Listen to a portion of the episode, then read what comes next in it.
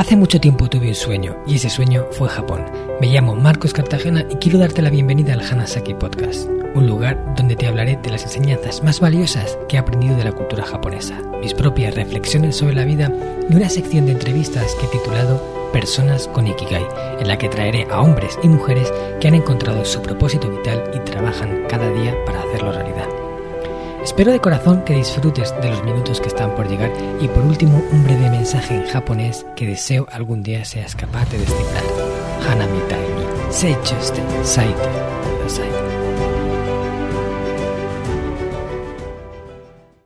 Hola a todos mis estimados oyentes del Hanasaki Podcast Creciendo con Japón. Saikin okane o toshi o suru? Os he preguntado en japonés si recientemente estáis aprendiendo cómo invertir vuestro dinero para obtener una rentabilidad por él. Este es un tema que cada vez más personas comienzan a estudiar porque para poder alcanzar esa famosa libertad financiera es imposible hacerlo si no has puesto a trabajar para ti el dinero antes. Sin embargo, aquellos que estamos comprometidos con tratar de que cada una de nuestras acciones vaya orientada a aportar un granito de arena para hacer que el mundo en el que vivimos sea un lugar mejor, tenemos un hándicap a la hora de invertir y es que no podemos hacerlo en cosas que no vayan acorde con nuestros valores. No sé si el concepto de inversión consciente es algo que habías escuchado antes, pero para mí es fundamental. A la hora de utilizar el dinero ahorrado para invertirlo y tratar de sacar una rentabilidad, quiero también que este dinero esté potenciando un aspecto positivo de la sociedad, que no haga crecer justamente a las empresas y los sectores con los que no estoy de acuerdo. Para mí, un principio imprescindible que rige mi vida es la coherencia y hago todo lo que puedo por no perder de vista este compromiso. Por ello, he traído al podcast al mayor experto en inversión consciente que conozco, un buen amigo con el que he tenido la fortuna de compartir geniales experiencias, una de ellas haber ido juntos a Japón en uno de los viajes que organizo. Este cordobés, que de pequeño soñaba con ser alergólogo para autocurarse de muchas afecciones que padecía, estudió LADE y se ha especializado en auditoría del sector bancario. Ha trabajado para empresas de renombre como Deloitte y Abengoa. Llegó a fundar su propia empresa, Inverxia, en la que asesoraba a personas y empresas para la gestión del patrimonio y la rentabilidad del capital. Actualmente está volcado en un nuevo proyecto que justamente se llama Inversión con Conciencia, en el que ha tratado de aunar dos mundos que parecían estar en guerra, la inversión y la voluntad de generar un impacto positivo. Joaquín ha pasado por momentos muy duros años atrás. La ruina financiera que tuvo que atravesar, el posterior suicidio de su mejor amigo y socio, el fracaso de su matrimonio y su propio declive personal llegando incluso a una profunda depresión. Todo esto le hizo descubrir que lo importante en la vida no era correr para acumular dinero, sino invertir en un bien mucho más preciado, el ser humano. Muchas gracias, Joaquín, por estar aquí hoy con nosotros y bienvenido al Hanasaki Podcast. ¿Qué tal estás? Wow, pues un poco emocionado, ¿no? Con esa presentación tan chula. gracias, amigo. Gracias. Bueno, como todos los invitados que traigo, no merecéis una presentación menor que las que os hago. Bueno, eh, primero de nada, darte las gracias por estar aquí. Es un placer tenerte en el podcast. Como he dicho antes, tú y yo hemos compartido eh, experiencias eh, de estas que te marcan, ¿no? Como irnos a Japón, incluso irnos a la zona de Okinawa donde residen los centenarios en un viaje de estos especiales que monté y bueno, me hace mucha ilusión poder tener esta charla. Qué chulo, la verdad que todavía lo recuerdo y lo comparto comúnmente con los amigos y las amistades eh, como, como, un viaje de bastante introspección y trabajo interior y además muy divertido. ¿no? Así que también gracias por hacer posible ese sueño. Nada, un placer. Yo sigo mi pasión y lo, aquello que me motiva haciendo cada una de las cosas que hago. Los viajes es una, este podcast es otra. Y para continuar con eso, quiero preguntarte la pregunta que le hago a todos los invitados. Quiero que hablemos primero, en primer lugar, de tu propósito de vida o lo que decimos como Ikigai o eso que, que te mueve en el área profesional ¿no? para dejar una huella positiva en el mundo. ¿Qué es tu Ikigai? Pues mira, ha sido muy bonito que me preguntes por el Ikigai porque realmente es una frase que yo, o una expresión que yo no he usado hasta que, hasta que no coincidí contigo, hace ya, como te unos cuatro años, si no recuerdo mal. Sí, por ahí. Y, a partir de ahí, y de leer tu, tu obra, tuve, eh, tu libro, bueno, pues también empecé a usar y a incorporar este término en mi vida. Realmente, eh, bueno, yo le llamaba de otra manera, como tú dices, a un propósito interior, pero de alguna manera cuando entendemos el concepto Ikigai, eh, que digamos que a lo mejor es un poco más completo que, que la palabra propósito solamente castellano, eh, bueno, pues yo entendí eh, que mi propósito estaba alineado con, con la finanza, aunque también te reconozco que, eh, que, cuando entendí la palabra Ikigai ya, ya le di, como te decía, una vuelta de tuerca a ese propósito y fue una definición más completa del propósito, entendiendo como eso que me hace de despertarme por las mañanas con ilusión, con armonía, con, con, con una intención positiva hacia la vida. Y, eso no es la finanza, eso es una manera de acercarme a la finanza, en este caso relacionado con la conciencia, como tú dices, ¿no? Eh, como por eso le hemos llamado lo de inversión conciencia, ¿no? en este caso el proyecto.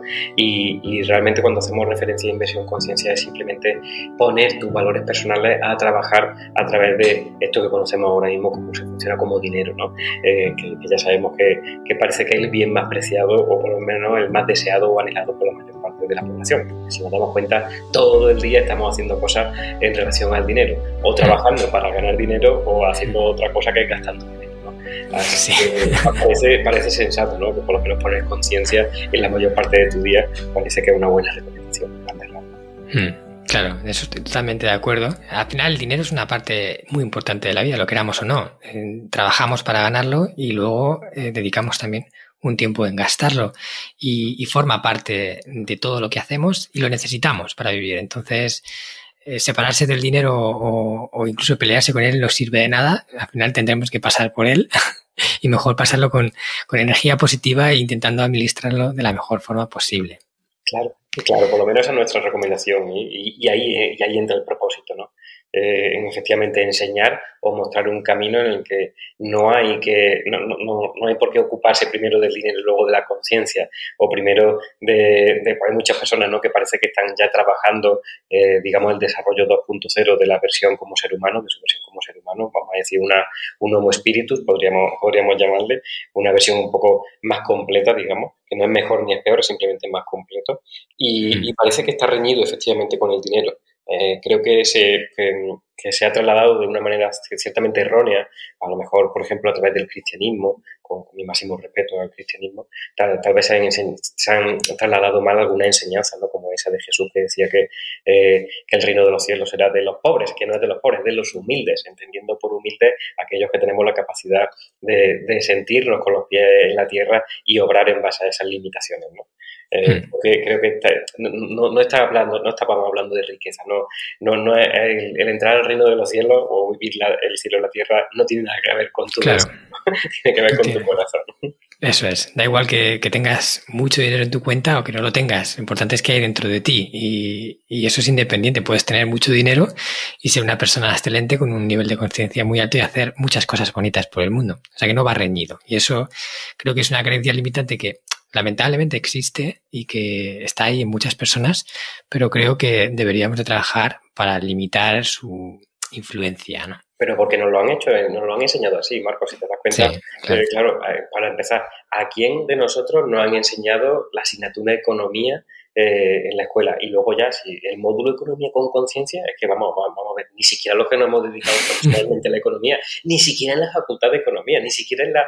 que eso no funciona así. Hay un claro interés, y, esto no es una opinión, esto es una evidencia, que en, que no conozcamos cómo funciona de verdad la energía del dinero y cómo funciona también el proceso económico de enriquecimiento, porque hay un método, hay varios métodos para ser más exactos, y no nos enseñan. ¿Por qué?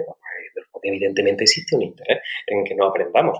Eh, parece curioso, cuanto menos, que, que aprendamos, no, no, quiero decir yo que, que, haya asignaturas más o menos importantes, pero sí que, que cuanto menos, desde luego, si, si, parece, como decíamos al principio, parece sensato que si dedicamos toda la vida, básicamente, a trabajar o a gastar el dinero, parece sensato que hubiésemos aprendido ¿no? a manejar ese dinero. bueno, creo, que, creo que es de todo sabido que todo a lo largo de la vida hacemos la, declaración de la renta, todo, mm. eh, o el que más y el que menos creo que el 98% de la población pedimos una hipoteca en la vida. ¿A alguien le han enseñado a pedir hipoteca? ¿A alguien le han enseñado cómo funciona eso? ¿A alguien le han enseñado a alinear sus valores personales con la inversión? O, no, o mejor no nos enseñamos y haz lo que te diga tu primo Manolo, director del banco, que por cierto cumple órdenes que no están alineadas con tu corazón, ¿eh? ya te lo digo yo, si no te dudaba. claro, pues acaso había esa duda, ya te la aclaras tú. Sí, por supuesto. Yo creo que es fundamental que aprendamos, sobre todo primero, inteligencia financiera, a, a, aprender a gestionar el patrimonio, el dinero, a gastarlo bien, o sea, no malgastarlo, sino utilizarlo de, de una forma que nos proporcione el máximo número de beneficios posible y luego a la hora de invertirlo, de ponerlo a trabajar para nosotros, también hacerlo de forma consciente y alineada con tus valores. No, no es en plan, yo soy muy buena persona, pero a la hora de invertir me da igual todo, ¿no? O sea, pongo aquí el dinero en esta empresa con la que no estoy de acuerdo, pero como me da una rentabilidad alta, yo lo que busco es tener el máximo de rentabilidad por, por el capital que invierto, me da igual. Y eso ahí crea ahí un punto de, de incoherencia que, que, bueno, en general a veces parece como que cuesta. Decir, es que claro, a la hora de invertir, pues, ¿en qué lo meto si no? Claro, claro, ahí, ahí, ahí, está la clave, porque no nos lo enseñan. Y nos enseñan que lo lleve al fondo de inversión que te dice tu gestor, que no es tu gestor, porque tampoco esto, perdóname que te lo diga así, ¿no? Pero no es tu amigo, o sea, pues podrá, podrá ser circunstancialmente, como funciona en España por lo menos, es verdad que se, ha procurado la banca de tener mucha, mucho, mm, eh, mucho personal trabajando que conozca mucha gente. Ya sabes que de director de oficina no ponen al que más sabe de finanzas, al que más sabe de finanzas no, ponen al que más gente conoce es obvio, ¿no? Eh, porque no va para tu interés, va para, interés, para por el interés bancario, que se mueve por otros parámetros que convendría conocer. Yo lo conozco solo y exclusivamente porque he trabajado, he tenido la suerte o, la vida me puso trabajando en la auditoría bancaria, como tú bien has dicho, y entonces vi lo que hacían los bancos por dentro, que no tiene nada que ver con lo que a priori te dicen y mucho menos con lo que uno asume o da por hecho. Así que creo que, es importante que, haya labores como la tuya de posibilitar a, otras personas, a otras conciencias que, nos formemos o que se formen en, en este caso, eh, en lo que es una inversión alineada con su corazón, no solamente con su bolsillo, ¿no? que es lo común. Ya hay un montón de gurús que te dicen cómo pasar de 0 a 100 en dos minutos. Que, por cierto, paréntesis, si alguien fuese de verdad, de verdad supiese esa técnica, porque está vendiendo cursos en YouTube y no está en las Bahamas dándole al botón de invertir, ¿no? Digo yo. Sí. También. Buena conclusión. Genial.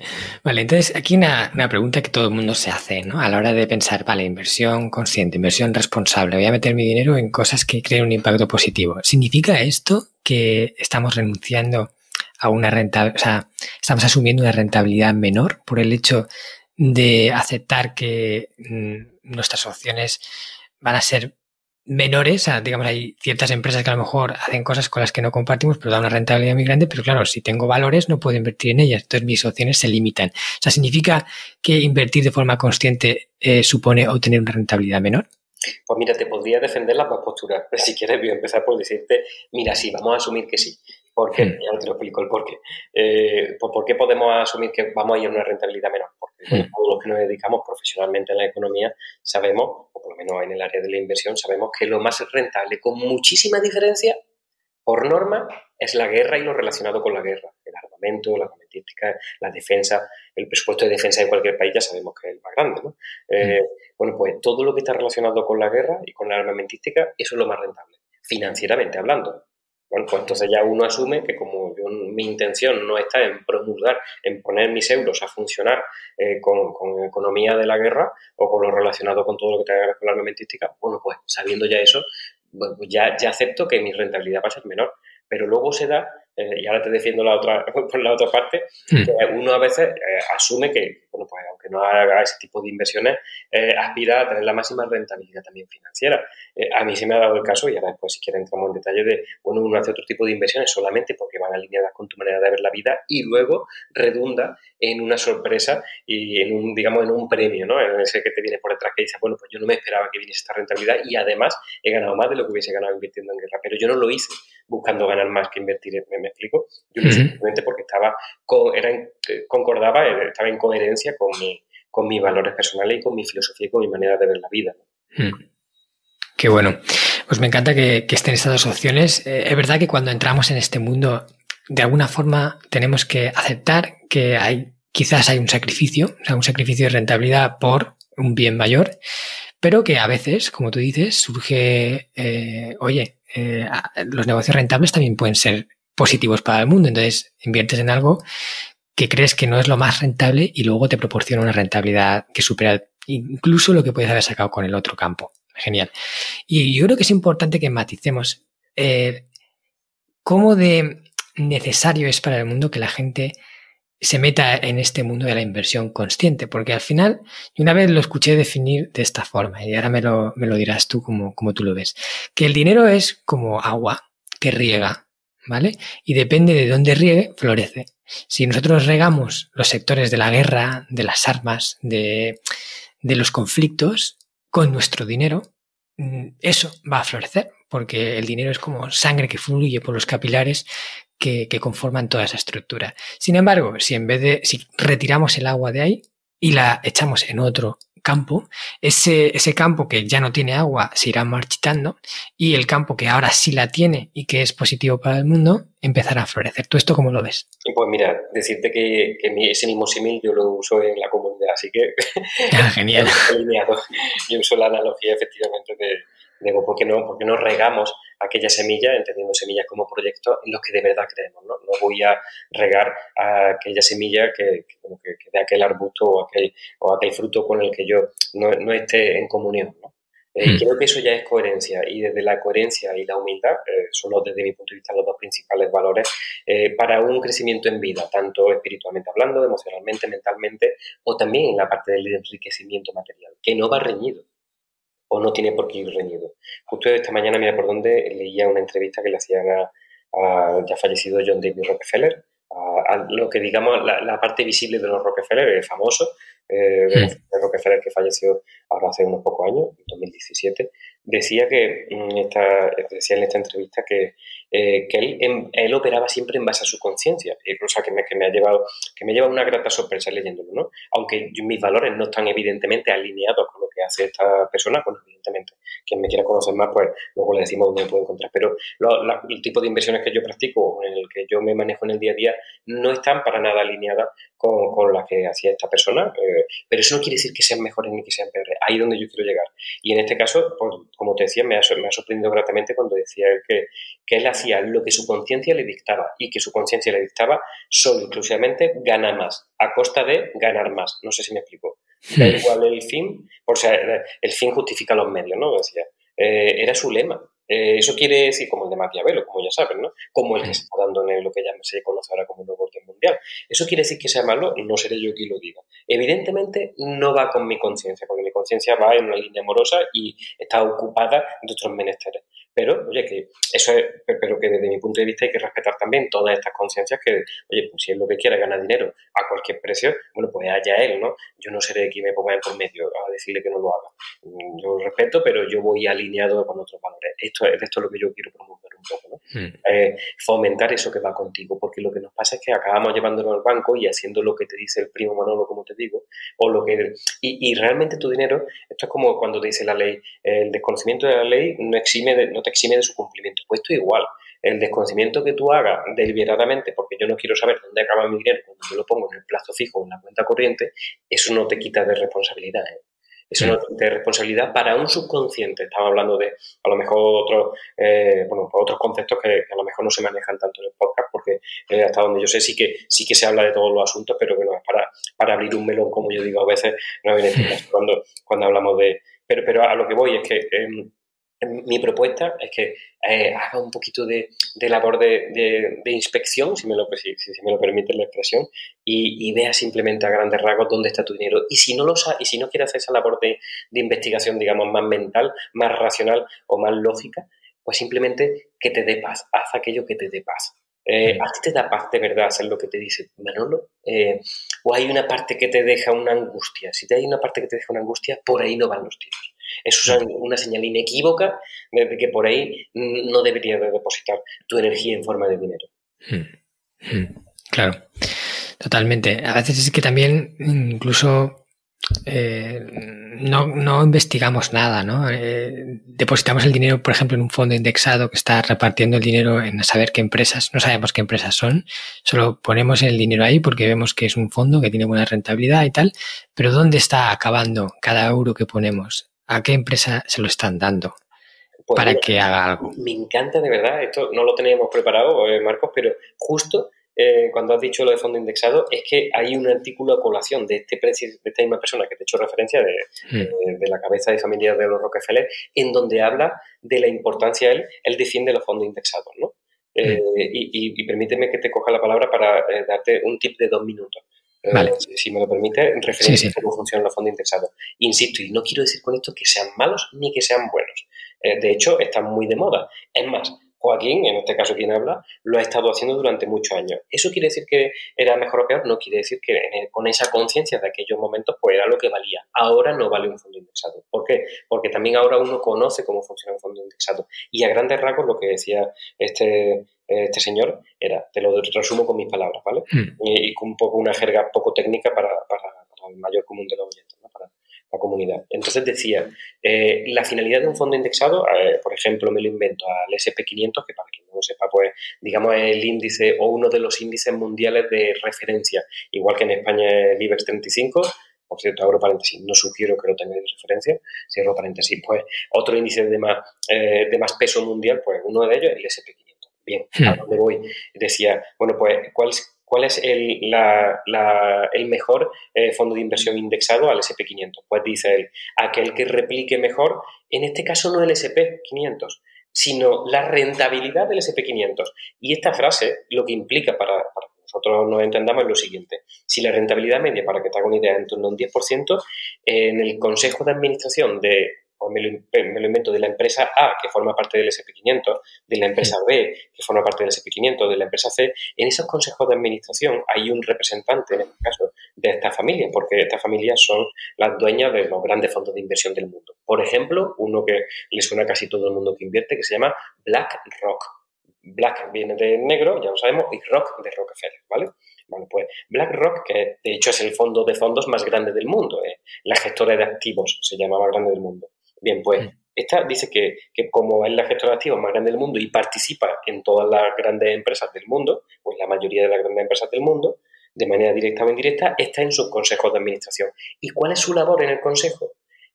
Es premiar o apostar o fomentar aquellas inversiones, no que sean mejores o peores o que estén alineadas, sino aquellas que den un 10%. ¿Me sigue?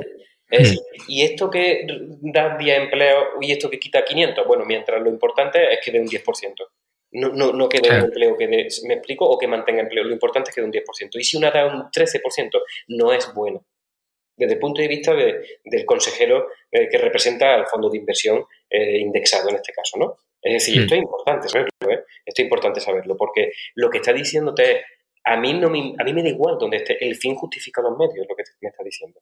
Y por lo menos mis valores personales como Joaquín, como esta conciencia, bueno, pues no están alineados con vale cualquier cosa con tal de dar un 10%. que, que, no quiero decir, vale, vale cualquier cosa, vale. No le vale ni un 2 ni le vale un 25. Es que a mí a veces me puede valer un 25% de rentabilidad, ¿verdad? Y a lo mejor también un 2. A lo que voy es que a mí me importa más el medio, el fin. A mí lo que me importa es que esté alineado y en este caso los fondos indexados o la mayoría de los fondos indexados le da igual en este caso. Lo que le va buscando es un porcentaje de rentabilidad. En este caso, hablo de este ejemplo en concreto de BlackRock. ¿vale? Hmm. Sí, es el, clásico fondo indexado lo que persiga es replicar la rentabilidad de un índice, ¿no? Para decir, si la bolsa ha crecido un 10% anual en los últimos 50 años, yo haya tenido un 10% en general de media en los últimos 50 años. Correcto. ¿Y en qué empresas inviertes? Eso da igual, lo importante es, el foco está en, el, en replicar la rentabilidad, no, no en qué empresa veto, ni si la empresa es buena o no, si tiene, si trata bien a su gente o no la trata. Entonces, Eso da igual. entonces claro, tú cuando metes tu fondo index, en un fondo indexado, no estás fomentando una empresa u otra, sino estás, digamos, comprando un poquito de todo para tener esa rentabilidad que generalmente tienen eh, en, en, su conjunto. Correcto, a costa de lo que sea, da igual. A costa de lo que sea, vale. Bueno, pues como no estamos ahí, vamos a, meternos en materia y queremos eh, empezar a invertir de una forma consciente. Entonces, ¿por dónde empezamos? Yo, cuando entré en esto, empecé a, planteármelo. Dije, bueno, yo quiero que mi dinero repercuta de una forma positiva, pero ¿dónde lo meto? O sea, ¿qué opciones tengo? Eh, entonces, cuéntanos, ¿qué opciones hay para invertir de forma consciente? ¿En, en qué eh, fondos activos? O sea, ¿qué hay para poder invertir de forma consciente? Mira, eh, te voy a dar un tip si te parece más técnico y otro eh, que, es con el que yo me muevo, que es precisamente el método. técnico, ¿vale? Vale. Y mira, el más técnico, hay unos hay unas catalogaciones, en este caso ya que me ha sacado el tema de los fondos de inversión. Los fondos de inversión, así a grandes rasgos, los podemos definir como esas cestas de inversiones que, bueno, pues un inversor medio, digamos, pues que va con sus 5.000 euros o 1.000 o 25.000, igual, a la entidad financiera de turno, pues puede contratar, eh, evidentemente, pues lo tradicional antes era comprar, pues tú coges todo este dinero y invertirlo en Telefónica o en Repsol, porque son españolas, ese era el criterio, y pues hmm. estaban baja y barata. Ya está, ese era el dinero, ese era el criterio, perdón, desde, desde una óptica antes, digamos, socioculturalmente menos desarrollada. Ahora que, pues la, ya sabemos que, los medios de información a través de Internet podemos conocer casi todo lo que queramos, eh, ya parece que eh, ya no, no, nos estamos moviendo tanto a, ese tipo de, de, inversiones, sino más inversiones grupales, diversificadas, sectoriales, lo que tú bien has dicho, ¿no? a través de, eh, de estas herramientas financieras, de estos activos financieros que se conocen como fondos de inversión, que son solamente esos vehículos masivos que digamos que socializan o posibilitan la inversión en, en, muchas empresas con, digamos, con, con, no tanto dinero, ¿no? con poquito dinero. Hmm. Eh, entonces, estos fondos de inversión, que se de hecho se ha disparado su consumo en los últimos años, eh, se están reglamentando, pues a nivel europeo por lo menos, eh, bueno, se están reglamentando a nivel mundial, pero a nivel europeo, digamos, tenemos una praxis bastante coordinada en la que se han ido etiquetando los fondos de inversión en función de, del cumplimiento de una política o unas directrices. te lo aterrizo de otro punto de vista. Por ejemplo, ya que hablamos de inversiones eh, conscientes, vamos a decir, la, vamos a meter ahora la palabra responsable. Seguro que te suena, Marcos, lo de inversiones socialmente responsables. Eh, sí. Mm, ¿verdad? Eh, o, no sé si te suena lo del reglamento de divulgación de finanzas sostenibles, objetivos de inversiones sostenibles, la, eh, bueno, todo relacionado con la sostenibilidad, los bonos verdes, inversiones eh, medioambientales de low carbon, que se suenan ahora, una, los green bonds, los principios de green bond, bueno, bueno, hay un montón de, de nomenclatura ahora referida a, a, lo que entendemos como una inversión socialmente responsable. Yo te dejaría, a modo resumen, dos pequeños tips. Uno, un código que se llama ISR, ¿vale? ISR. Cuando tú buscas fondos de inversión ISR, ¿vale? Ya sabes que, eh, que, las empresas que haya detrás tienen, digamos, un factor, están primando, digamos, un factor ecológico, ¿vale? Es decir, están, digamos, em, eh, buscando priorizar una eficiencia energética, eh, eh, digamos que están, en, están, están, están, haciéndose fuertes en la lucha con el cambio climático, con la preservación del medio ambiente, favoreciendo esa transición energética que ahora está bastante de moda. Bueno, pues ¿cómo puedo yo saber, en este caso, cómo poner mis euritos en, en este caso en un fondo o en un vehículo que invierta en empresas bueno, que tengan este sesgo, este criterio, bueno, pues ahí lo llevan, ¿no? Código ISR, busca, busca fondos de inversión que hmm. tengan esa codificación ISR. Vale. Así que hay el primero. Otro, yo te diría, em, eh, algo más eh, generalista, eh, porque esto te lo he referido a, bueno, te, he hablado de, inversiones de energía limpia, pero no tiene por qué ser simplemente energía limpia. Hay algo, digamos, que, es que es más amplio, digamos, que son las características de sostenibilidad. ¿no? ¿Qué queremos decir? Cuando hablamos de sostenibilidad, estamos hablando ya no solamente de, inversiones eh, que fomenten una temática medioambiental o que inviertan en una temática medioambiental, simplemente que digamos que, em, que tengan que sean fondos de, un impacto social positivo que entendemos con un impacto social positivo, pues lo que tú también has dicho, ¿no? Así comúnmente hablando, pues que traten bien a sus empleados, que tengan eh, características de, de, crecimiento, bueno, acorde al sitio donde, bueno, donde viven, que hagan prácticas, em, que, no, que no cometan prácticas abusivas eh, en sus directrices del día a día, que, bueno, pues, pues digamos, que, que comulguen con una filosofía em, eh, digamos, más friendly, ¿no? Está ahora de moda esta palabra, más friendly y más eco, eh, con, pues con un poco con la sostenibilidad, en este caso, del, planeta en el que vivimos, ¿vale? Esto no mm. está referido, como te digo, solamente al medio ambiente, sino también a la manera de tratar a las personas y también a la manera de comprar, la manera de reciclar, la manera... Está, está, referido a muchos estándares que, bueno, necesitaríamos cinco podcasts seguidos para, para, para, hablar de ello, pero bueno, así te, si te parece, te dejo mm. estos dos códigos de referencia. ISR, hacer, haciendo referencia a esa etiqueta, digamos, más temáticas verdes y, y digamos, pues el otro código que se llama SF, DR, SFDR, ¿vale? Lo repito, SFDR, SFDR. a estándares, de, altos estándares de, sostenibilidad. ¿vale? Así que esto, eh, desde punto de vista un poco un tip, desde un punto de vista más, em, digamos, bueno, pues, eh, eh, pues técnico, ¿no? por mm. cierto, aquí también te voy a añadir otro tip que serán aquellos eh, aquellos que cumplan criterios también ASG, te voy a meter un tercer tip, ¿vale? ASG significa A de ambiental, S de social y G de gobierno corporativo. He entendido el gobierno corporativo como, bueno, pues son herramientas de, eh, análisis, mm, de, perdón, herramientas de complementarias de análisis financiero, ¿no? Pues miden, ya te digo, pues por ejemplo, cómo, cómo ayudar a tus empleados, cómo, eh, cómo estar en comunión con la filosofía de la empresa, eh, son, son otro tipo de estándares y de medidas que no son solamente la rentabilidad, el EBITDA y el ROI, no son solamente parámetros financieros, sino que se tienen en cuenta otro tipo de parámetros. Estos son empresas ASG, ¿vale? ASG equivaldría, digamos, a al código SFDR, como son códigos un poco generalistas que, cumplen esos fondos de inversión, pues porque ya podemos entender, si me permite la expresión, más éticos, ¿vale? Hmm. Eh, esto ya, eh, evidentemente, descartamos que estén invirtiendo en empresas que, que armamentísticas, estamos descartando que inviertan en, empresas relacionadas con el juego, con la prostitución, con, con ese tipo de sectores en los que uno piensa o asume que no está poniendo su dinero, pero que si tú pones tu dinero en el plazo fijo de un banco, ya tienes que saber que tu dinero acaba ahí. No siempre, pero una parte de tu dinero se acaba ahí. Es muy probable que acabe ahí una parte. Mm. Vale, eh, yo conocía las terminaciones ASG, ISR y ISR. ¿Son iguales? a eh, ¿Dicen lo mismo o hay alguna diferencia entre ambos? Hay, diferencia, hay diferencia. Eh, ya te digo, tienen un sesgo, la inversión ISR tiene un sesgo más monotemático desde el punto de vista del medio ambiente y el ASG y el SFDR, digamos, también se meten en, en, cuestiones relacionadas con los empleados, con la filosofía de la empresa y con medidores de estándares del bienestar, que, no es tanto medioambiental, ¿vale? Como te digo. Hmm, vale, es genial saber que existe, ya, ya empiezan a existir una división entre los fondos y hay algunos que ya tienen como estos requisitos que dices, mira, yo no sé qué empresas son, pero por lo menos sé que todas las que haya dentro de este fondo tienen que cumplir con estos requisitos que ya seguro van a ser mejores que si compro cualquiera que no cumpla con ningún requisito, ¿no? Y ahora, eh, si me lo permites, te, doy otro tip más sencillo que fíjate que yo empecé usando este tipo de tip, pero ahora te voy a dar otro. El otro tipo de tip que yo uso está relacionado con la conciencia de manera sin pasar por ningún tip. Me explico. Eh, cuando hablo de la conciencia, no sé si alguna vez hemos hablado en privado, eh, yo soy un, estudioso de la obra del doctor David Hawkins, que, me gustaría referir aquí.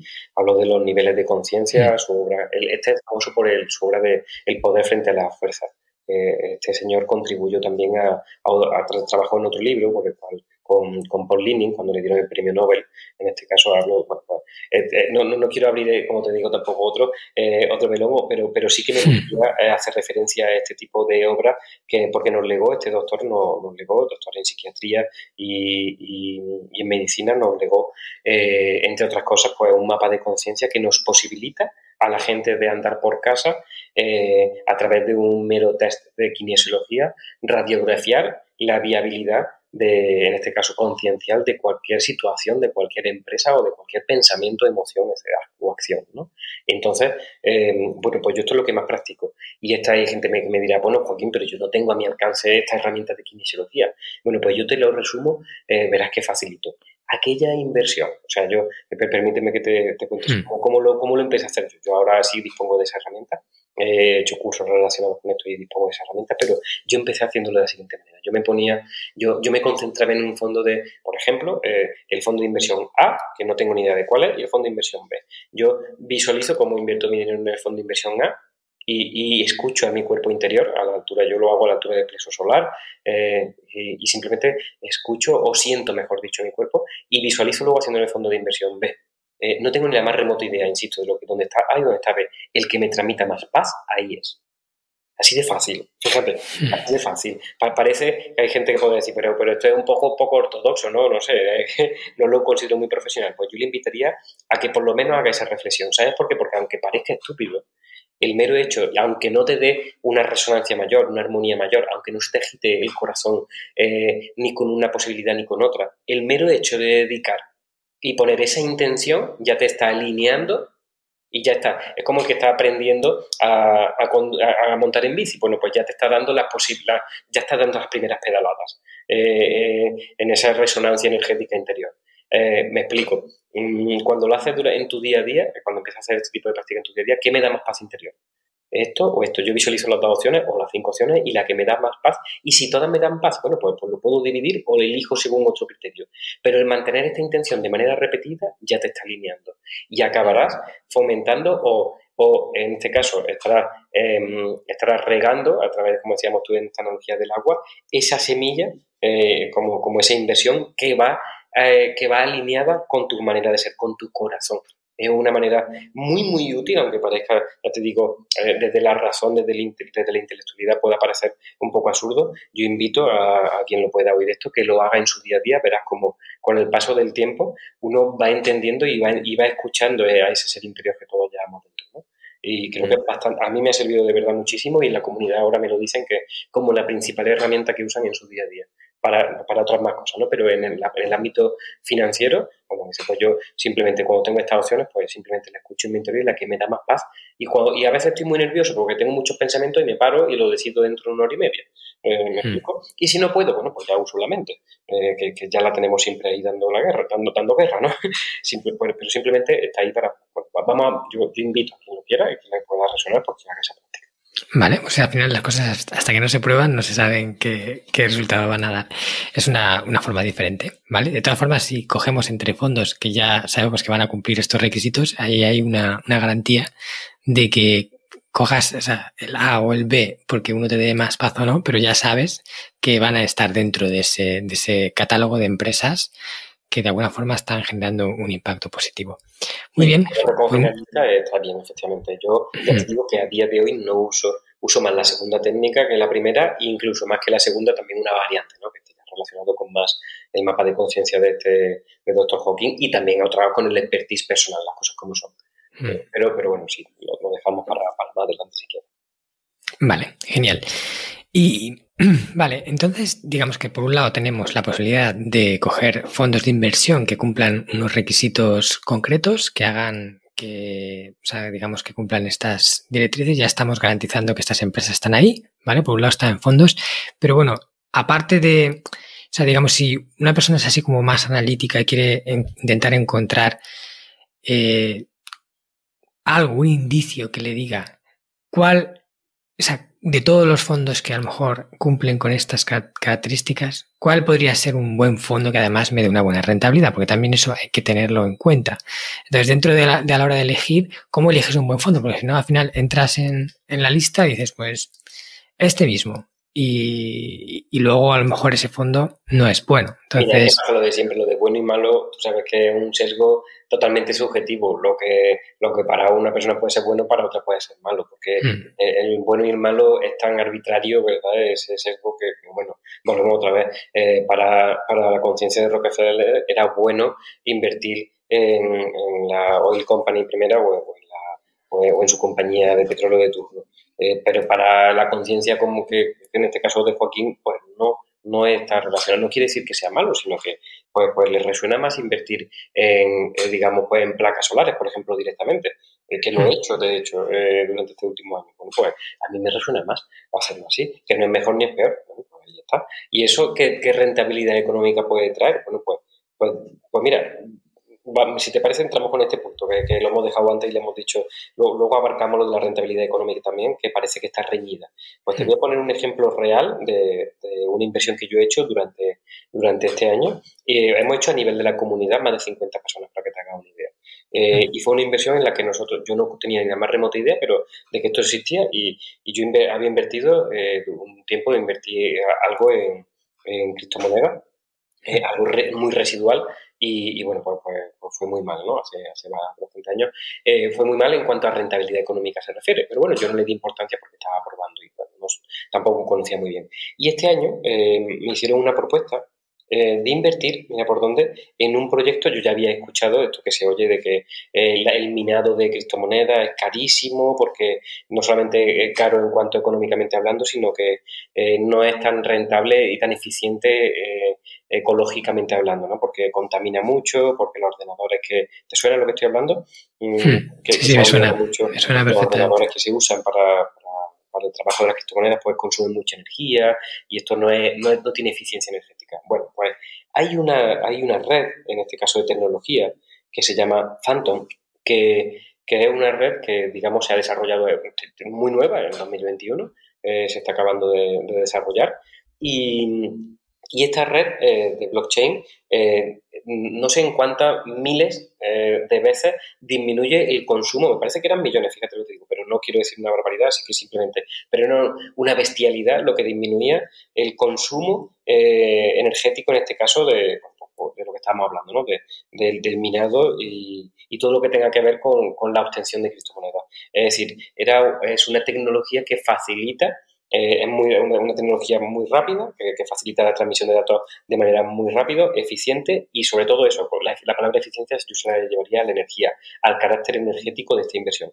Bueno, pues fíjate, yo sin conocer más que, esos datos eh, hice una muy pequeñita inversión, muy pequeñita por el plan de, pues, pues, pues formo parte de, de, yo siempre cuando digo, cuando invierto intento diversificar para disminuir riesgo, ¿no? Y en esta diversificación puse ahí pues, pues, pues un 50, no un 5% o algo así de la, de la inversión. Eh, pues fíjate lo que pasó, y es que eh, en un mes eh, y, en pocos días esa inversión se había multiplicado en torno a por un 120%. Hmm. Yo no lo hice buscando ese 120%. No, no, lo hice. O sea, yo, yo nunca, yo, no es común conseguir un 120% en un mes. Yo no lo hice buscando eso, lo hice simplemente apostando. Eh, por, esa, por esa tecnología, por fomentar, me gustaría que se fomentase esa tecnología porque es limpia, es barata, es asequible, pues, pues es lo que yo cuando sueño en un mundo utópico, o sea, muy distinto al que tenemos ahora mismo, hmm. eh, yo, no, yo siempre digo que no, no me siento quien para cambiar el mundo, ¿no? ya lo han intentado los grandes dictadores a lo largo de la humanidad, yo ya dimití de intentar cambiar el mundo, porque si te das cuenta todos queremos cambiarlo según nuestra óptica y según nuestra visión, pero parece un poco más humilde tal vez, eh, bueno, pues dejar esto a los que creemos en Dios, ¿no? lo, dejo a mano de Dios que se encargue él. Pero yo sí que siento que tengo cierta responsabilidad de alinearme con ese tipo de mundo que yo quiero ver. ¿Y cómo me alineo? Pues otra cosa, poniendo mi semillita o regando con mi agua a, que, a aquellas semillas que las con las que yo comulgo, no con la intención de machacar a las otras, sino con la intención de fomentar estas. Entonces, en esa intención de fomentar estas, pues, pues así lo hice, con, con, desde ese albedrío. Y fíjate qué es lo que pasó, pues el premio de la vida luego viene por la puerta de atrás, y te, da, te, lo da así como, como la galletita que le da al perro, ¿no? Pues toma, mira, anda, tú no lo hiciste buscando esto, pero mira, toma, anda, premio, premio que te llevaste. Bueno, qué bueno.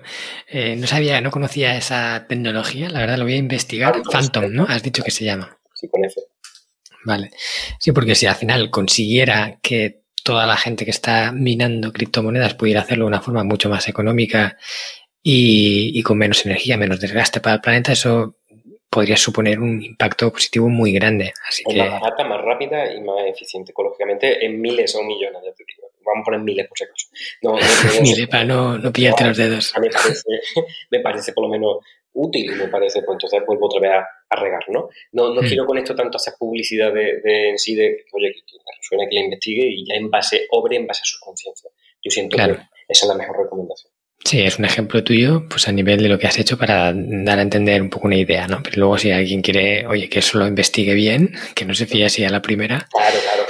Eh, y bajo su responsabilidad. Todo lo que decimos aquí es bajo la responsabilidad de cada uno. O sea que eh, todos son ideas, todos son puntos de vista y luego cada persona pues tiene que valorar y no, y no hacerse caso omiso de algo y tirar para adelante y luego decir, ah, es que me dijeron que no sé qué. Cada uno tiene su responsabilidad y hay que investigarlo, contrastar las cosas y luego si te sientes que ok, pues para adelante. Si no, pues lo, lo dejas y ya está, no pasa nada. Este podcast está patrocinado por descubriendojapón.com, una agencia especialista en organizar viajes con alma a Japón de la que yo también soy uno de sus fundadores. Hemos nacido para dar servicio a todos aquellos que quieran descubrir el país de una forma diferente, con la que poder conectar con su esencia y volver de allí con la sensación de haberlo conocido de verdad. Viajes con grupos de tamaño reducido, visitas a lugares fuera de las clásicas rutas turísticas y acompañado por uno de los guías del equipo de Descubriendo Japón, un amante de la cultura japonesa que habla el idioma y que te lo mostrará más como un amigo que como un guía a la vieja usanza. Yo soy uno de ellos. ¿A qué esperas para hacer realidad tu sueño? Visítanos en descubriendojapón.com. Vale. Entonces, eh, prosiguiendo con intentar aclarar para la gente que pues a lo mejor esté intentando construirse una cartera de inversión, porque como tú has dicho, hay que diversificar, no puedes tener todos los huevos en la misma cesta. Entonces, lo que se hace aquí es tener lo que se llama una cartera de inversión, en la que tú dices, pues mira, yo tengo X dinero para invertir, que son eh, 10.000 euros, ponte. Y de esos 10.000, pues voy a hacer un X% a este tipo de inversión. Un X% a este tipo. Vas dividiendo la cartera en diferentes cosas para eso, no tener todos los huevos en la misma cesta. Y si uno de esos sectores cayera, por lo que sea, pues los demás pueden compensar. Entonces, al final, la suma de todo eh, crea un, un porcentaje de rentabilidad que es tu rentabilidad media de todo lo que has invertido. Entonces, ¿cómo es la cartera de inversión de una persona que decide invertir de forma responsable o consciente, ¿no? ¿Qué, qué activos tiene en esa cartera? Por un lado puedes tener fondos, por otro lado, ¿qué más cosas? bueno, me, eh, con tu permiso, mira, me, me ha hablado de herramientas financieras como, como son los fondos, pero si te parece, lo enmarcamos un poco desde fuera y vamos entrando a, a una, no tanto una propuesta de inversión, sino sino ni una cartera modelo, sino un poco unos tips generales para, para una cartera o una autocartera, que cada uno se diseñe esa autocartera, ¿vale?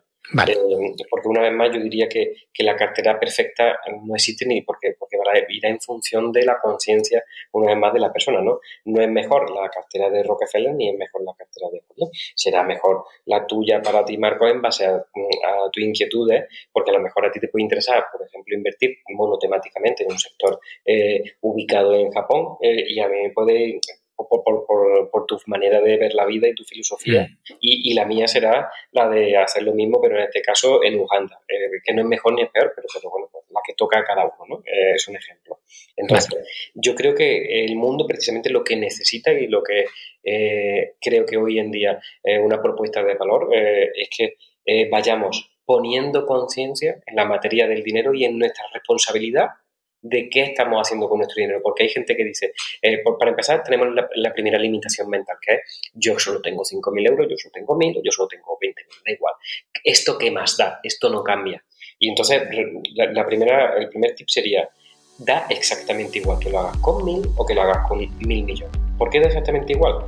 Porque lo que importa es la intención, es decir, la energía con la cual tú estás alimentando eso. Es decir, realmente para un, en este caso para mí como, pro, como profesional del sector, cuando he trabajado, por ejemplo, que he trabajado un tiempo diseñando carteras profesionales, como bien sabes, de, conocemos en, como grandes fortunas, es decir, personas con patrimonio de dos, más de 2,4 o 3 millones de euros.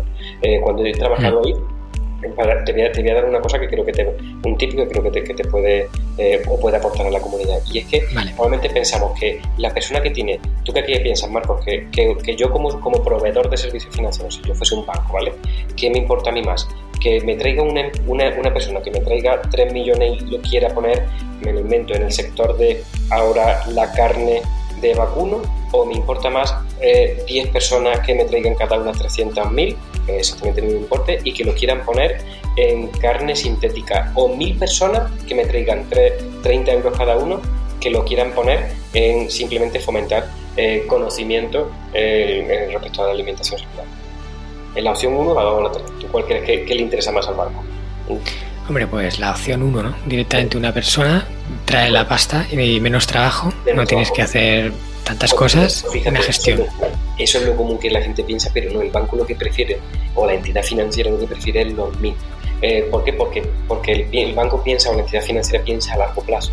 Y si bien lo, el, el, director de turno le interesa más a una persona porque tiene cubiertos sus objetivos, ¿vale? los objetivos comerciales de la oficina de turno, la, la óptica desde la entidad financiera desde arriba es más eficiente para, para, eh, para la entidad financiera conocer el, el, comportamiento o la intención del comportamiento de los consumidores, porque la, gran empresa o la gran entidad financiera en este caso se mira, mira siempre a largo plazo. Como está mirando a largo plazo, dice ya, este de los 3 millones, eso es lo que quiere el oficinista, fíjate qué curioso, ¿eh? pero no el, consejero del Consejo de Administración. El consejero del Consejo de Administración lo que le interesa son los mil porque lo que dice, dice o ve al más a largo plazo que el director de oficina, que lo que va buscando es la paga de final de mes y el extra la paga extra como sale.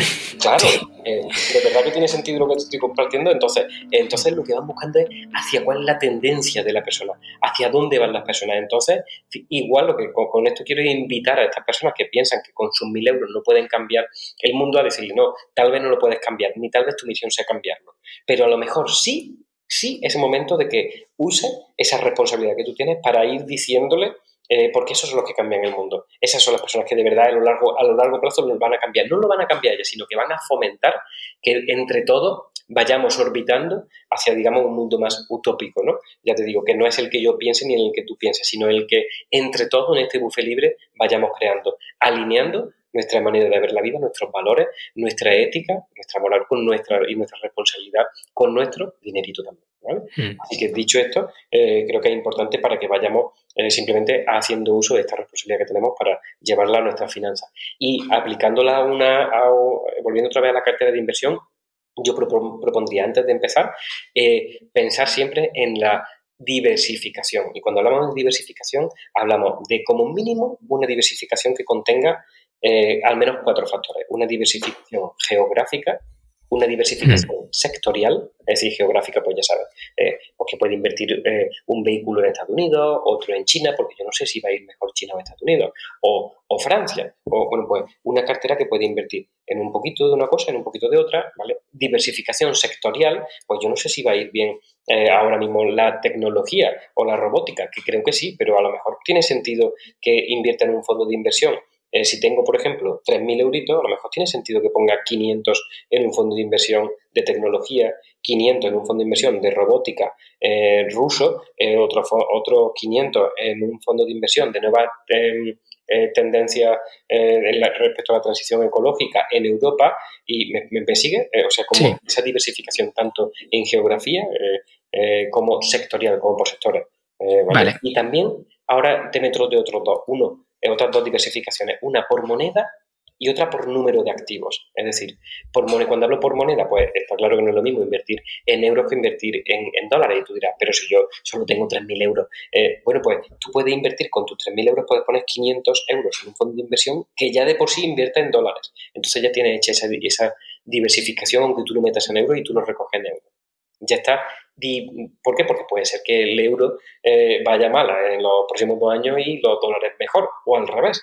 Como no lo sé, como yo parto del principio de humildad, porque hemos dicho que jugamos con humildad y con coherencia como principales virtudes, hmm. pues, eh, lo que, la, propuesta sería diversifica tanto geográficamente como sectorial como por moneda al, máximo número, al máximo número dentro de, una vez más, tu coherencia. Es obvio que con 3.000 euros no vas a poder invertir en siete monedas diferentes que, no te da. A lo mejor con 10.000 sí. Bueno, pues esto es coherencia una vez más. Y por número de activos. Es decir, no es lo mismo eh, el fondo de inversión que invierto como mínimo en 100 empresas diferentes que invertir en Telefónica y en Repsol. ¿Vale? Que no tengo nada en contra de Telefónica ni a favor de Repsol. Simplemente una vez más que, que, que claro, que si va mal España, toma por saco la inversión. Es obvio, ¿no?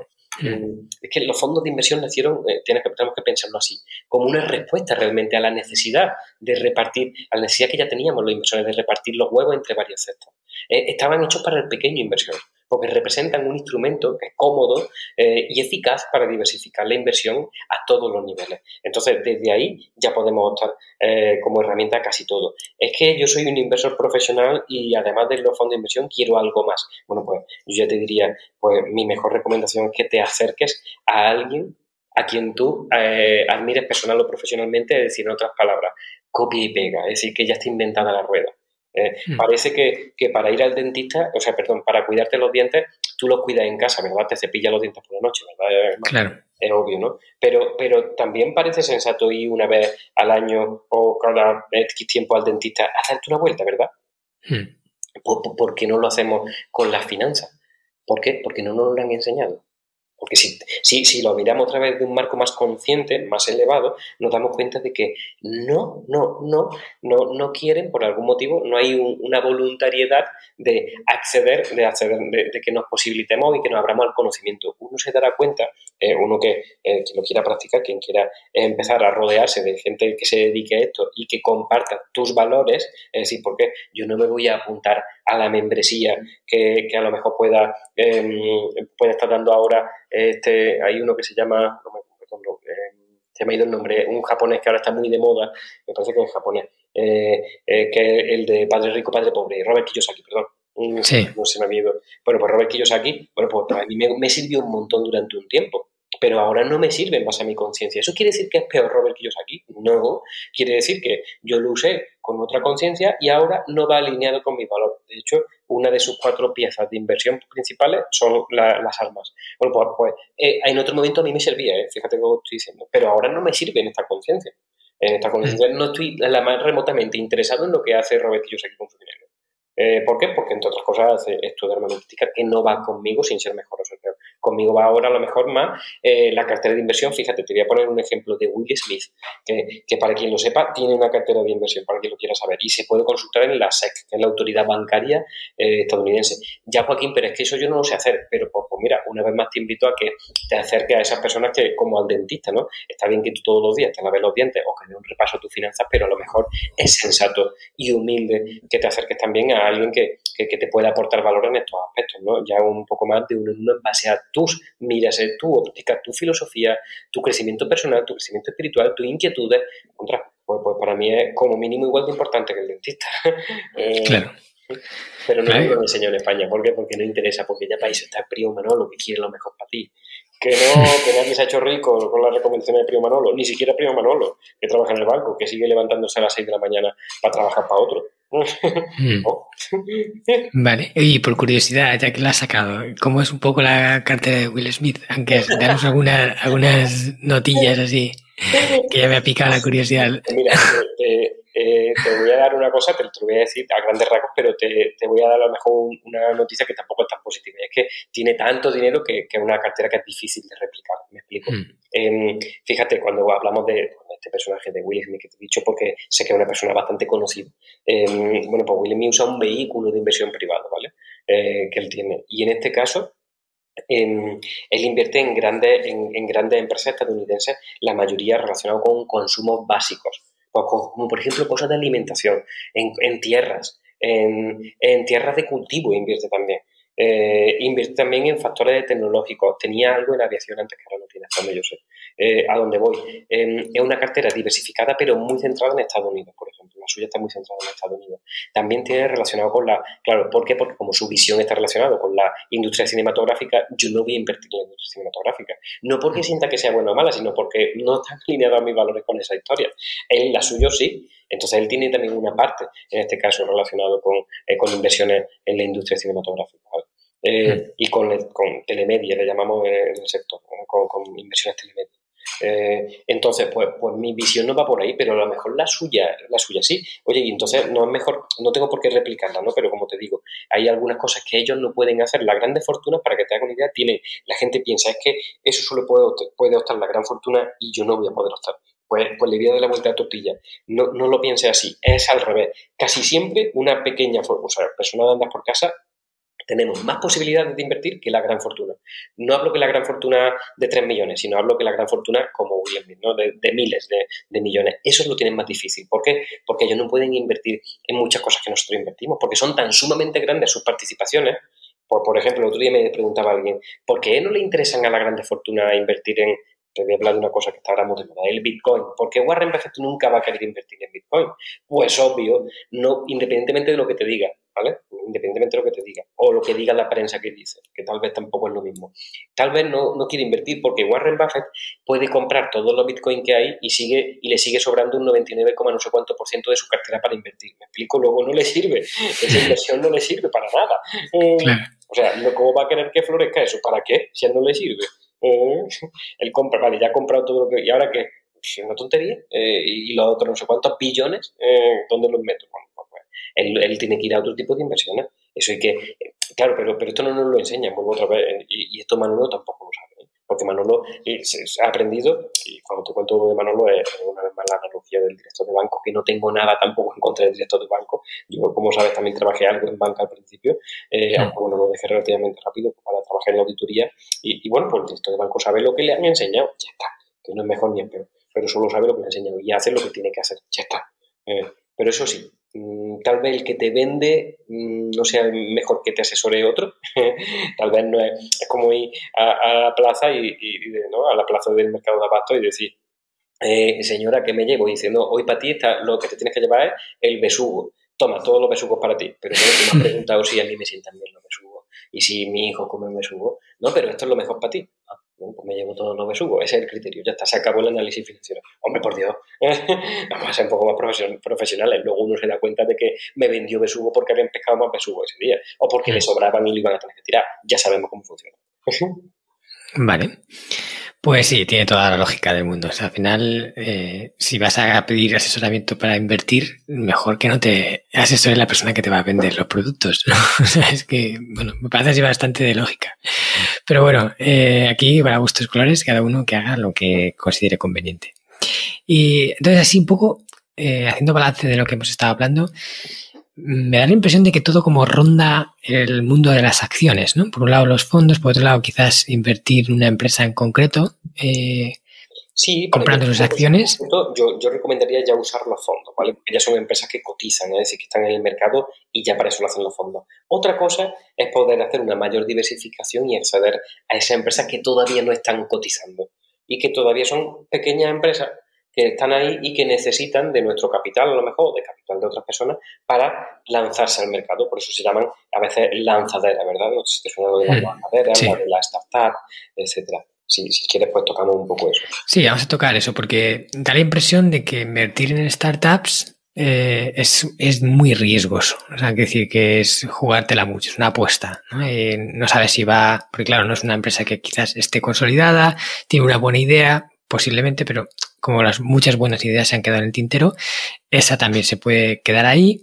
Y, luego también como que parece que para invertir en una startup tienes que ir a una ronda de, financiación en la cual la startup ahí ofrece participación a, los inversores y parece como algo fuera del público pequeño, ¿no? Que esa, para gente que está metida en ese mundo, sí, pero ahora yo que, por eso como hemos dicho, imagínate yo o cualquier otro que tiene un, X dinero para invertir y debemos ¿cómo voy a meter en una startup o a invertir?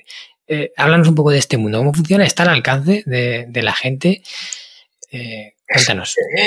Sí, sí, sí está al alcance, pero volvemos otra vez a, aquí a eliminar el mito, ¿no? De, no, es lo que nos han contado, no es lo que nos dicen. Eh, porque tú, tú, sabías que Telefónica tiene su propia aceleradora, Endesa tiene su propia aceleradora, Enagas tiene su propia aceleradora. Es decir, cada, cada eh, gran empresa tiene su propia aceleradora, su incubadora. Eh, ¿Por qué? Eh, y, llamamos, ¿vale? así para quien no lo conozca, ponemos otra vez a la jerga un poco más, más común. hacemos, cuando hacemos referencia a este tipo de, empresas, hablamos de, empresas que lo que hacen es ayudar a empresas que están empezando a nacer, por ejemplo, una, una, una, aceleradora que se llama Waira. Waira se dedica Em, entre otras cosas, a ayudar a pequeñas empresitas que están empezando ¿eh? a recaudar financiación de, eh, bueno, pues, pues, por cuenta ajena, me explico. Eh, Guaira depende de Telefónica, ¿vale? Todos conocemos a Telefónica. Bueno, pues ¿qué es lo que hace hmm. Telefónica para seguir, eh, en vez de Telefónica, en vez de estar buscando el mercado para ver qué es interesante para yo invertir, como son grandes, dicen, le damos la vuelta a tortilla. Yo pongo una empresa y que los que tengan buenas ideas vengan a mí para que yo le ayude a financiarse. Entonces, Telefónica le ayuda a buscar financiación a través de Guaira a pequeñas empresas que tengan que ver con un mundo, bueno, pues, pues digamos, tecnológico eh, y conectado, ¿no? Digamos, eh, a través de, la telecomunicación. Bueno, pues este ejemplo, eh, nosotros podemos acceder también a invertir en Guaira. y, ya está y, ya, y ya se está encargando Telefónica de ponerle el filtro a la empresa que ellos están promocionando. ¿Me explico? Es decir, Telefónica ya pone sus euros allí. Entonces a mí, que, que soy un inversor pequeñito y novato, me da confianza profesional que Telefónica ponga sus euros allí. ¿Me explico? Eh, y entonces, bueno, esto es un ejemplo, ¿vale? Pero ahora te voy a llevar a otro. Em, que te voy a contar, si me lo permite, una analogía también, o, bueno, un caso, te voy a contar un caso práctico que me ha pasado a mí también durante este último año y luego una recomendación, más una recomendación, un tip, valor, si te parece, vale. inversores de, andar por calle, ¿vale? Em, y en este caso, eh, eh, lo que me, me, pasó durante este, me ha pasado hace en torno a hace seis meses, me pasó que me invitaron a, a una charla una amiga de, que, vive en Londres. Hablando con ella sobre precisamente el asunto de aceleradora y tal, conocí una empresa mexicana, verás qué cosa más curiosa, una empresa mexicana que eh, se dedica, en este caso, a ayudar a otras microempresitas pequeñitas relacionadas con el ámbito de, la, agricultura básica, ¿vale? A, bueno, pues a, tener sus recolectas. Por ejemplo, te lo llevo a un caso práctico. Había unos empresarios, eh, o unos empresarios, vamos a decirle emprendedores eh, campesinos, ¿vale? Eh, mexicanos que necesitaban eh, recaudar lo que equivale a euros, 3.500 euros, para recolectar la cosecha de la platanera, de, no sé si era platanera o maíz lo que fuese, no me acuerdo, ¿vale? pero era, estaban buscando, estaban para hacer la cosecha local de allí, de, su poblado de turno, que no recuerdo cuál era, pues en Cancún, no sé, y, necesitaban 3.500 euros para llegar a poder eh, contratar las personas suficientes para poder hacer la recolecta de la temporada. Y entonces eh, decían que necesitaban al menos 30 inversores 30 inversores, ya ves tú, porque en su, en su manera de pensar decían, ¿quién va a ponernos tanto dinero a nosotros? Mira, pues, pues, pues, pues Marco, hmm. a mí no me cuesta esfuerzo poner 150 euros en, en ayudar a este proyecto. Eh, y si sale mal, no, pues si sale mal, puedo recaudar, porque por cierto, luego, eh, ¿qué es lo que, la, ¿cuál era la promesa? La promesa era, tú pones múltiplo, era, me parece múltiplo de 50 euros, tú ponías múltiplo de 50 euros y, te lo, y los podías recuperar a seis meses con un 2,5 de, de rentabilidad o a un año con un 4,75 de rentabilidad. Y yo dije, bueno, pues a mí me sale más cuenta a, a seis meses con un 2,5 de rentabilidad. Bueno, pues lo hice eh, y te garantizan tu dinero. No, no te garantizan tu dinero. Eh, o sea, realmente, y a mí un 2% de, de 150 euros no me cambia la vida. No sé si me explicas, hablando de 4 euros y da igual. Si yo no lo hago por los 4 euros. Mira, que yo lo hago más por ayudar a esa persona. Pero además, ¿Sabes lo que me posibilitó? Me posibilitó que además de darme, ya se pasó la, inversión, me devolvieron, eh, sí, sí, que, luego este tipo de empresas acaban devolviéndolo. Al final no me devolvieron un 2 y me devolvieron un 2,70 y algo, no recuerdo cuánto fue exactamente, pero me devolvieron un poco más, porque te dan cosas aproximadas. A mí simplemente eso, lo que me ha ayudado en otras palabras, ha sido confiar en esa familia, he estado en contacto con esa familia, porque familia de microcampesinos, microempresarios o microemprendedores, para ahora, este año, hacer una inversión un poquito más grande con ellos, y no solamente mía, sino también de la comunidad. Entonces, bueno, pues tal vez a esa familia le hemos cambiado la vida. Eh, pues, pues, yo duermo mucho, mucho más feliz, ¿sabes? Oye, ¿y si eso no me da un 7% como... Bueno, pues porque no me lo dé. Y sí, sí, pues ya me lo dará. O sea, pero, pero, pero ¿cómo se mide en euros la alegría que a mí me está dando cuando hago un zoom con ellos y se les saltan lágrimas porque le digo que la cosecha del año que viene ya la tienen, eh, ya nosotros les vamos a ayudar. Porque entre nosotros no representa nada 3.500 euros. Nada. Eso es irrisorio. Bueno, pues como eso, cuando lo haces en tu día a día, te das cuenta de que la vida te premia una vez más por la puerta de atrás. Eso se, yo le llamo el misterio de la vida, ¿no? por eso no lo podemos conocer. Pero hay una linealidad o digamos que hay una correlación directa entre lo que tú das a la vida y lo que la vida te da a ti. Porque a la vida le interesa tenerte en formato eh, dador. Entonces ya la vida se preocupa de que te siga llegando la gasolina que tú necesitas para estar en, modo dador y en modo facilitador. No sé si me explico, ¿no? Entonces, eh, ahora, volviendo al tip, eh, en este caso, para, para, pues para quien tenga eh, otra, otra intención o, relacionado con este caso, con la inversión en startup, yo, yo recomendaría que sigáis a Fellow Funders. Fellow acaba en W con doble L y Funders de creadores. ¿no? Hmm. Entonces, es una startup española que pues, la dirige un gran amigo tuyo y mío, y, no sé si sabes quién de quién estoy hablando. pues ahora mismo no caigo. De Jesús ah, Jesús Alonso, sí, claro, por supuesto. Es uno de los, bueno, que, que, es un gran inversor reconocido, eh, de forma reconocida en España y fuera de España. Bueno, pues él, ya tiene, como lo que te he dicho de Guaira de Telefónica, pues, pues algo así equivaldría a, este caso, Philip Fanders de, con Jesús. Evidentemente, Guaira tiene unas miras diferentes y las de Jesús, pues, lo mejor están más relacionadas con la conciencia, en este caso de Joaquín, o, no sé si también por las demás. Pues ya está. Entonces yo apunto ahí ¿Eso, ¿Eso quiere decir que, que, vaya a ser mejor la inversión o no? Pues no lo sé si será mejor, ya lo veré después. Como tú bien dices, unas saldrán bien y otras saldrán mal. Saldrán mal económicamente hablando, pero a lo mejor siguen saliendo bien eh, eh, conciencialmente hablando. Y una vez más, yo soy feliz.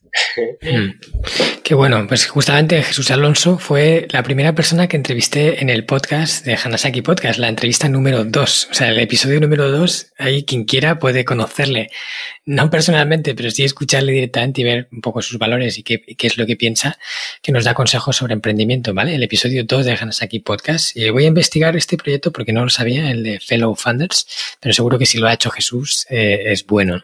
Y una cosa, eh, retomando el tema que estabas comentando de este aporte que le habéis hecho a esta familia, ¿no?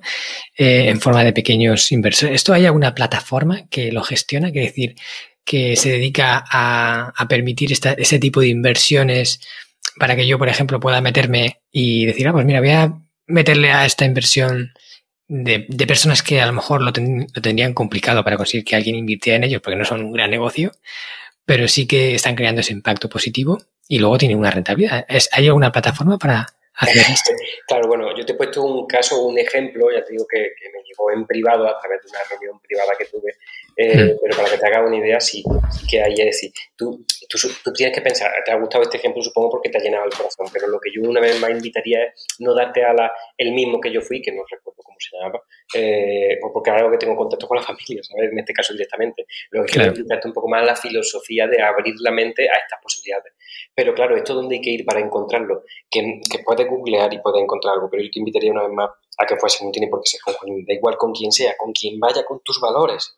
Eh, pero, pero que, podemos ir más allá de la entidad financiera, que podemos salir de, del Banco Santander o BBVA de turno, que no te dicen esto, ¿vale? Que bueno, que te he dicho esto y, sin ir más lejos, BBVA tiene, tiene una aceleradora en México que se llama Momentum, Momentum, que sí que, que trabaja también con, con, personas un poco de a pie de calle, con campesinos, etcétera, ¿no? Eh, pero bueno, fíjate, es que podemos hablar de, de, tantas que no te sabía decir cuál es la buena para todo el mundo, porque no creo que exista tampoco. Una vez más, yo siento que, que estamos relacionados con la visión y la filosofía de la persona. Y para eso consiste en hacer una, como, como con el dentista, en conocer tu dentadura un poco, conocer eh, tu ritmo de vida, conocer tu filosofía. Y a lo mejor a ti te interesa lo que te estoy contando, pero en Japón, eh, ¿verdad que podría ser chulo y bonito eh, ayudar a una familia de Okinawa a, bueno, pues no sé, a, desarrollarse la comarca eh, eh, industrialmente hablando, pues, pues a lo mejor puede ser mm. importante y a lo mejor eso luego redunda también en un premio para ti. Eh, y, yo creo en ese mundo. Y yo creo en ese mundo. Claro. Sí, sí, totalmente. Yo también busco algo parecido, ¿vale? Y de hecho por eso estamos haciendo este podcast. Vale, creo que hemos dicho muchas cosas valiosas. el tema de las aceleradoras, así por aclarar, también eh, el hecho de que sean aceleradoras simplemente quiere decir que están intentando ayudar a empresas que están en inicio, ¿no? que están arrancando, que tienen una idea de proyecto, pero todavía no cotizan en bolsa y, esto les permite obtener financiación. Pero también hay, o sea, sabemos, podemos saber que estas aceleradoras tienen unos criterios de inversión consciente o están acelerando a empresas mm, que tienen buena perspectiva, pero no tiene por qué ser una empresa que vaya a generar ese impacto positivo, ¿no? Aunque sí que pueda funcionar. Efectivamente, muy, muy, buena matiz, gracias Marco. Eso depende de, la aceleradora como tal, es decir, la aceleradora que hemos puesto de ejemplo, Guaira, lo que busca son que, eh, empresas tecnológicas accedan a, esta bueno, pues pueda financiarse a través de ellos y así Telefónica se mete también eh, como, como, capital en su empresa y Telefónica se está garantizando el futuro. Pero una vez más, ¿cuáles son las ópticas de Telefónica? Las ópticas de Telefónica para el futuro van a ser las que tú, Marcos, y yo, Joaquín, y, el, y el, otro, y, las otras personas que vayan eh, uno a uno, le vayamos marcando el ritmo. Es decir, si nosotros le marcamos el ritmo de la rentabilidad, eh, Guaira o Telefónica a través de Guaira va a fomentar que haya empresas que tengan más rentabilidad cortoplacista. El medio justifica, el fin justifica los medios. Y si nosotros, nosotros con nuestro microeuro o con nuestra microinversión, lo que vamos a, llamando a la puerta de Guaira a decirle cuál de estas eh, entidades de telecomunicación eh, favorecen la adaptabilidad para personas disminuidas. Si yo le digo eso y tú también, y luego pasa mañana, Cristina va también y, y Felipe me explico, pues entonces mm. lo que hace Telefónica es que dice en Guaira, ahora un 10% de las empresas o un 15% tienen que ser de este tipo y entonces fomenta eh, eh, ese tipo de empresa. Es decir, vuelvo otra vez a darle la vuelta a tortilla. La llave la tenemos nosotros. Tú di lo que quieras y el mundo, el mundo existe. El mundo te lo va a preparar. Si, a la, si Telefónica lo que quiere es subsistir dentro de 50 años. Si el presidente de Telefónica ya tiene esta vida suelta, tú lo sabes, y su hijo y su hijo, lo que va mm. buscando es simplemente el legado de, dentro de 50 años. Eh, estas super empresas, eh, estas, empresas monopolísticas están, están centradas siempre en el largo plazo y por tanto viven de tú, de, ti, de, tu, de, tu, de tu visión de vida y de la mía. Si nuestra misión una vez más es, de, salir ahí fuera y decirla, no suscribir la que ya tiene Manuel del banco. No, no, no. Es decir, que va conmigo. Esto es lo que yo quiero, esto es lo que yo quiero, Guaira. Y Guaira pasado mañana lo va a tener para ti, para que tú metas tus 500 euros. Eh, es decir, se te de la vuelta una vez más. Vale, genial. Pues nada, muchísimas gracias, eh, Joaquín. Todo lo que nos has contado me parece muy valioso. Creo que hay muchas notas de valor, por supuesto, eh, para poder profundizar en todos estos temas. Tendríamos que hacer una entrevista a lo mejor de 10 horas aquí hablando y sacando información, pero con esto hay un punto de partida, hay creo que cosas que ya la gente puede coger y empezar a investigar también por su cuenta de aquí en adelante. Pues vamos a, ir ya carrilando el final de la entrevista y sabes que yo tengo un cuestionario que le hago a todos los invitados, el mismo, se llama Crecemos Juntos. Es una forma de saber tú cómo a nivel personal estás creciendo, ¿no? En diferentes ámbitos. ¿Ganas aquí eso? no, esto es diferente. Esto va de, pues te hacen una pregunta sobre libro, película, etcétera, cosas así que, habitualmente nos ayudan en ese proceso de, autoconocimiento y crecimiento personal. ¿Vale? Pero antes quiero que nos cuentes, eh, bueno, la gente que quiera saber más sobre ti, de lo que haces, de lo que puedes ofrecer, no sé, háblanos un poco de esto y dónde pueden encontrarte, aquellos que quieran seguir contigo seguir aprendiendo a tu lado. Muy bien. Sí, pues yo les remitiría a la página web de joaquinmeñado.com. Ahí pueden saber algo sobre mí. Eh, ya saben que, bueno, pues eh, yo tampoco vengo aquí a vender mi libro. Quiero decir que, mi propuesta es que quien quiera estar en contacto conmigo, que en joaquinmellado.com puede encontrar por lo que estamos hablando hoy un poco. Y desde ahí que les resuene lo de la inversión con conciencia, que tenemos un programa que se llama precisamente Inversión Conciencia. Es un juego de palabras lo de inversión conciencia porque viene a hacer referencia a que trabajamos la parte de la ciencia, evidentemente, y de la conciencia, ¿no? Inversión conciencia. Hmm. Ahí, pues, bueno, pues lo que, lo que encontrarán es, una propuesta de valor en la que hacer, tenemos una comunidad cerrada, y digo cerrada porque yo antes hacía charlas en, y en otro, en otra serie de canales que ya hace mucho tiempo dejé de hacer porque hay algunas cosas que ya sabes que permíteme que te lo diga así de claro, pero en un país en donde no, o en una, digamos, eh, eh, en un ecosistema en el que estamos entrando, en el que parece que la libertad pues, pues está coartando bastante, ¿no? Pues, pues ya hace tiempo que, que, yo empecé a hablar en, en foros, en foros, digamos, más privados, porque de alguna manera, digamos que a las miras políticas no, no le sienta bien alguna manera de pensar, ¿no? Mm, sí. parece que la conciencia no está bien vista, así que bueno, pues entonces la mantenemos en secreto y hacemos estas cosas poco más en privado. Así que quien quiera saber un poquito más de esto, sí que le invito a que forme parte de esa comunidad más privada en donde, bueno, pues eh, una vez más, de esta manera más privada, pues compartimos lo que estamos hablando, un poco con más nivel de detalle y un poco más en el one-to-one, en el segundo a uno, en función de, de, la, de los requisitos y de las vicisitudes de, de, cada uno. ¿no? Qué bueno, pues muchísimas gracias. Todos los que, bueno, yo voy a dejar los enlaces en las notas del programa. También voy a ir recopilado varias de las cosas que Joaquín ha dicho, de los nombres de algún, pues, de, esta aceleradora, de la aceleradora de Jesús. todo eso lo pondré en las notas del programa para quien no haya podido tomar notas mientras escuchaba, pueda entrar directamente al enlace que hay en, las, en la descripción del episodio y ahí encontrarlo todo. También los contactos de Joaquín, etcétera, ¿vale? Pues ya sí, vamos para adelante, vamos al final. Este es un cuestionario flash, flash para responder rápido. O sea, te voy a preguntar una serie de cosas. Si quieres comentar un poquito cada respuesta, pero vamos ligeros, ¿ok? ¿Estás lista? Sí. Muy bien. Bueno, Joaquín, dime, ¿cuál es el libro o uno de ellos de desarrollo personal que más te ha aportado, que, más clic te ha hecho? Dejar ir. El libro de Dejar ir es de este doctor David Hawkins. Hmm.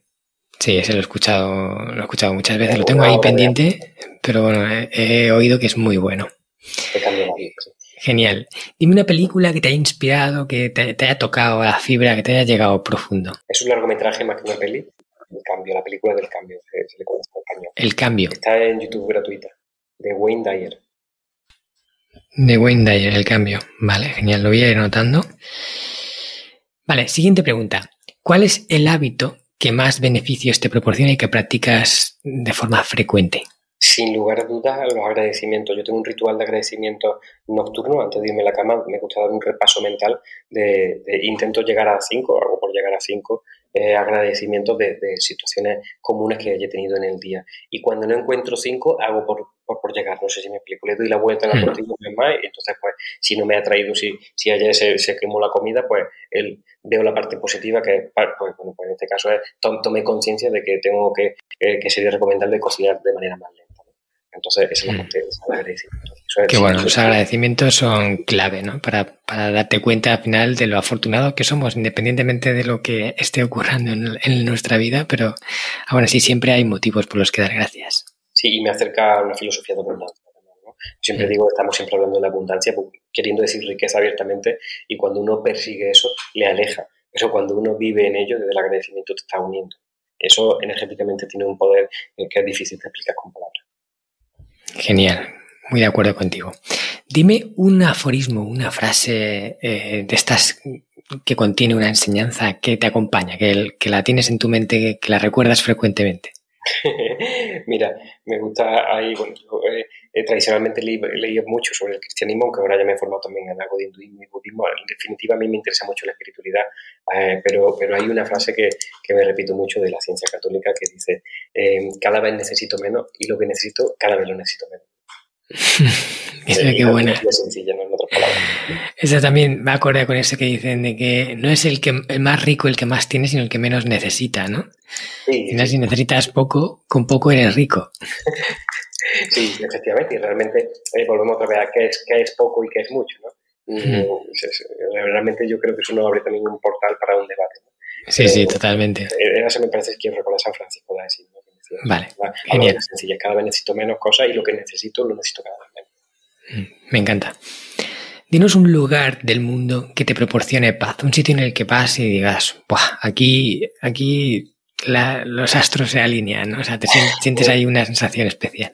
Pues yo, o sea, desde la teoría te diría que, que simplemente en estado de comunión conmigo interior me da igual el sitio exterior porque, ya mm. estoy en paz, pero sí que te, si, si me llevas a un lugar físico te diría a algún lugar con mar. A mí me gusta mucho Tailandia y la zona de, Andalucía también de, mar, ¿no? La zona de. Almería, etcétera. Pero, pero bueno, me iría a Tailandia, alguna zona con, mar y naturaleza.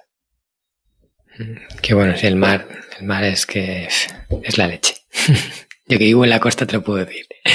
No mucho de mente. Porque cerebralmente venimos de ahí. Si, si, uno lo piensa es que cerebralmente estamos en casa, es decir, donde mayor parte de, de, la, de la, historia de la evolución, eh, el, ser, el ser vivo, donde va, donde más tiempo ha pasado, en el medio acuoso, en el medio acuático, en el agua. De hecho, donde nacemos, donde el intrauterino, el medio acuoso, eh, es el más confortable. Por eso el agua nos relaja en estas cosas. Mm, qué bueno. Vale. Penúltima pregunta. Dime una persona a la que sigues eh, que te inspira a crecer, una persona que modelas, que en la que te fijas. Eh, ¿Tiene que estar eh, viva? Bueno, puede no estarlo. Perdona, pues entonces te voy a remitir de nuevo a David Hawkins porque para mí lo más importante de la entrevista es que la gente se quede con, esta, con esta persona. Es decir, desde mi punto de vista, eh, David R. Hawkins sería el mayor legado que le puedo, puedo, transmitir. ¿no? En este caso.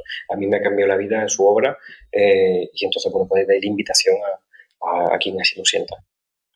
Vale, genial, pues lo dejaré en las notas del programa. Mucho, mucho, mucha materia de, David Hawkins en, Internet y cada vez habrá más, porque cada vez se está despertando más la conciencia y la gente que lo siga lo entenderá. Mm, vale, perfecto. Y por último, eh, no sé si eres escuchante de podcast, pero si hay un canal que escuches frecuentemente, aparte de este, claro. Y si algo sí, algo, sí. Eh, dinos un canal de podcast que te ayude a crecer, que te aporte valor, que sigas. Yo soy tu mismo ser. Yo soy tu mismo ser está relacionado con la enseñanza eh, de una enseñanza de una tradición hinduista que se llama Vedanta, la, enseñanza de no, dual, no es de la no dualidad. a lo mejor temas pues, muy espirituales para que lo sienta así, pero bueno, me has preguntado por eso y con el corazón de la mente lo digo. Vale, pues nada, hasta aquí hemos llegado. Mil gracias, Joaquín, por tu tiempo, por todo lo que nos has aportado. Espero que la gente eh, se haya enriquecido mucho con esta entrevista y que a partir de ahora eh, cambie un poquito el chip, empiece a plantearse, por lo menos a plantearse conceptos de, bueno, ¿y mi dinero qué, impacto va a generar? ¿no? Eh, ¿Dónde lo voy a poner? Porque eso al final es un voto, un voto hacia dónde quieres que vaya el mundo. Si tú pones tu dinero aquí, estás votando que quieres que las cosas de este tipo crezcan. Si lo pones en otro sitio, votas diferente. Entonces, por poco que sea ese voto, por poco dinero que sea, es un voto y todo cuenta. De verdad, enhorabuena por esa palabra. No la he puesto yo y, me voy a quedar con ella. Es un voto. Es un voto, sí. Ese es un tema que también eh, del que hablo frecuentemente, porque de hecho en el sistema Hanasaki hablo también en la parte de, o sea, en el pilar naturaleza también toco el tema de la inversión del dinero, lo importante que es dónde pones tu dinero, porque según donde lo pongas estás votando algo. Pues nada, hasta aquí hemos llegado. Como te he dicho, mil gracias por tu tiempo, Joaquín, por estar aquí y por todo lo que nos has aportado. Muchas gracias. Un placer. Y a todos los escuchantes del podcast, a todos los que estáis ahí al otro lado, si os ha gustado esta entrevista, por favor, compartidla con alguien que penséis que le puede aportar. Seguro que conocéis a alguien que ya está aprendiendo sobre inversión y que quizás le vendría bien tener en cuenta estos factores a la hora de diseñar su propia estrategia de inversión. ¿Vale? Pues compárteloselo a esa persona.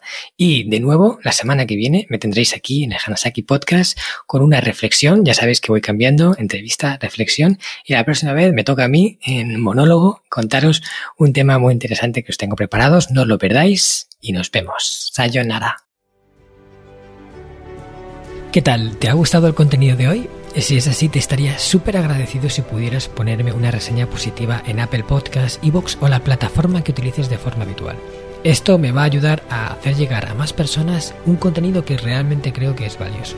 También te recuerdo que todos los oyentes del podcast tenéis la posibilidad de descargar de forma gratuita el primer capítulo del libro, del cual soy autor, El Sistema Hanasaki, los nueve pilares de Japón para una vida centenaria con sentido, y además un pequeño ebook complementario que he escrito y titulado Los 27 superalimentos de la dieta japonesa, donde hablo de aquellos alimentos que según se cree ayuda a los japoneses más longevos a vivir hasta los 100 años.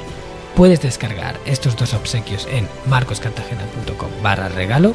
Nos vemos en el próximo podcast y como dirían en japonés, mata kondo, soremade o genki.